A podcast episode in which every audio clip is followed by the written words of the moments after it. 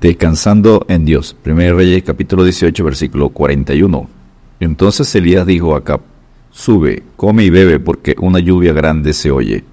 El descenso del fuego del Señor desde el cielo y la disminución de los profetas de Baal había detenido de manera eficaz la creciente marea de idolatría que amenazaba con trastornar toda la nación. Ahora que el pueblo estaba sobre sus rostros confesando que Jehová es el Dios, 1 Reyes 18:39, se avecinan lluvias de bendición. El oído de Elías es el primero en discernir el rumor de una gran lluvia. Para algunos, los tiempos de refrigerio de la presencia del Señor no significan nada más que comida y bebida, un disfrute personal. Para Elías se trataba de algo muy diferente.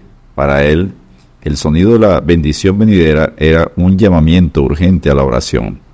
Claman los justos y Jehová oye, y los libra de todas sus angustias. Salmo 34, 17.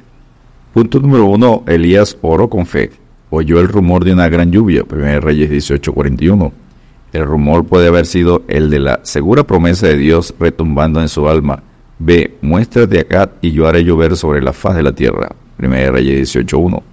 Así viene la fe con esta manera de oír. Así que la fe es por el oír y el oír por la palabra de Dios. Romanos 10.17. El secreto de una fe valiente reside en el oír con fe. Cuando el oír de la fe es duro, los pies del servicio serán lentos y la lengua del testimonio tartamudeará. Para prevalecer en oración, escuchar la palabra del Señor. ¿Quién es el que vence al mundo? Sino el que cree que Jesús es el Hijo de Dios. 1 Juan 5, 5. Por lo tanto, orad sin cesar. 1 Tesalonicenses 5, 17. Punto número 2. Elías oró humildemente postrándose en tierra, puso su rostro entre las rodillas. 1 Reyes 18, 42. El creyente más valeroso delante de los hombres será el más humilde delante de Dios. Humillarnos será la mejor forma de prepararnos para el cumplimiento de la promesa de Dios. El mayor de todos en el reino de los cielos puede ser el más pequeño a los ojos de los hombres. Mateo 18:4. El mayor de todos los amos fue el más humilde de todos los siervos. Filipenses 2, versículos 5 al 8. El que no podía levantar su rostro recibió la bendición de Dios. Lucas 18:13. Humillaos delante del Señor y Él os exaltará. Santiago 4:10. Venid, adoremos y postrémonos, arrodillémonos delante de Jehová, nuestro Hacedor. Salmo 95:6. Punto número 3. Elías oró con perseverancia. Elías dijo a su criado, sube ahora y mira hacia el mar. Y él subió y miró y dijo, no hay nada. Y él se lo volvió a decir. 1 Reyes 18:43. Elías había oído el son de una abundancia que se avecinaba, pero su siervo no podía ver nada. No es fácil ver aquello que por ahora solo puede ser captado por la fe, pero aunque no se pudiera ver nada, no por ello se desalentó el profeta diciéndole siete veces que fuera a mirar. Tenía la palabra segura de la promesa de Dios y siguió creyendo y rogando aunque todas las apariencias estaban en contra de él como Jacob, no dejará hasta que llegue la bendición. Génesis 32, 26. Elías anduvo por la fe, mientras que su siervo andaba por la vista. Los ruegos importunos de la fe nunca volverán de vacío. Lucas 18, versículos 1 al 43. David perseveró orando. Mientras esperaba, oraba y oraba.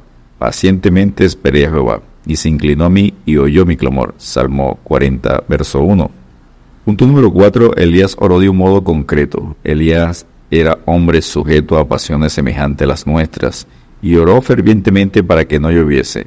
Y no llovió sobre la tierra por tres años y seis meses. Y otra vez oró, y el cielo dio lluvia, y la tierra produjo su fruto. Santiago 5, versículos 17 y 18. Elías oró pidiendo lluvia. Este poderoso hombre de Dios nunca parecía tener en su aljaba más que una flecha a la vez. Las oraciones prevalecientes han sido siempre concretas. David dijo, de mañana presentaré Pondré en orden una flecha en el arco, mi petición delante de ti y esperaré, aguardando la respuesta confiadamente. Salmo 5, verso 3. La oración general es generalmente impotente. ¿Quién acudiría en presencia de un rey terreno con un montón de generalidades, ninguna de las cuales se desea o espera de inmediato? Las reuniones de oración algunas veces son cargadas con peticiones generales y cuya respuesta no se espera nunca. La oración que prevalece con Dios y que recibe respuesta con oleadas de bendición brota de alguna promesa de Dios recibida por fe y pedirá con perseverancia delante de su trono de gracia. Ezequiel 36, versículo 37. Pero no tenéis lo que deseáis porque no pedís.